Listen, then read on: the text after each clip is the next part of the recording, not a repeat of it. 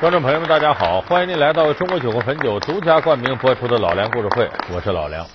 我们现在这个社会啊，竞争越来越激烈，人的生存空间呢，可以说你看起来宽阔，其实很狭窄。照理说，你为了争取更大的生存空间，咱们应该把这个平常干的事儿啊效率提高，哎，快马加鞭往前赶。可是，就偏偏是现代人。出现了和这个效率至上年代完全不吻合的一些习惯，什么习惯呢？拖延症。说这拖延症为什么是现代人？有人说是不治之症呢？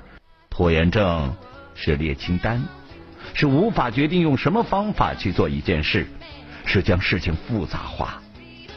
拖延症是害怕完成一件事，是不知道什么时候该结束一件事。咱今天给大伙结合，咱们现在电视机前，哎，这些观众朋友，你的工作习惯、生活习惯，咱说说这拖延症是怎么回事？竞争日益激烈的现代社会，拖延症为何大行其道？历史上又有哪些赫赫有名的人物被拖延症所拖累？克服拖延症，各位大咖又使出什么新奇的手段？治疗拖延症是否真的有好方法？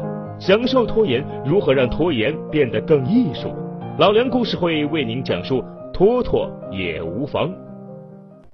我先举个拖延症典型的例子，比方说早晨到公司上班了，这个面对着电脑，早上来了这开会，领导开会，这躲不开的，一开开到十点，领导给布置任务了，然后说老梁，你下午四点前我要看你拿一个策划案出来。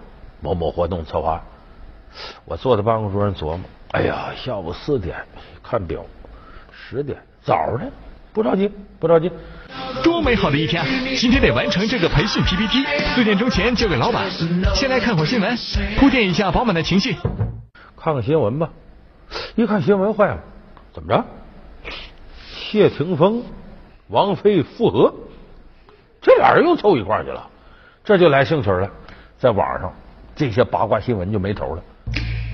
嗯，十点半了，得开始找数据了。哟，这些图不错哎，好精致的设计。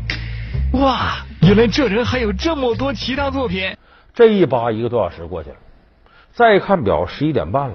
这这这这，别想这事儿，我好好闭着眼睛琢磨琢磨这策划案怎么弄。还没琢磨明白呢，十二点。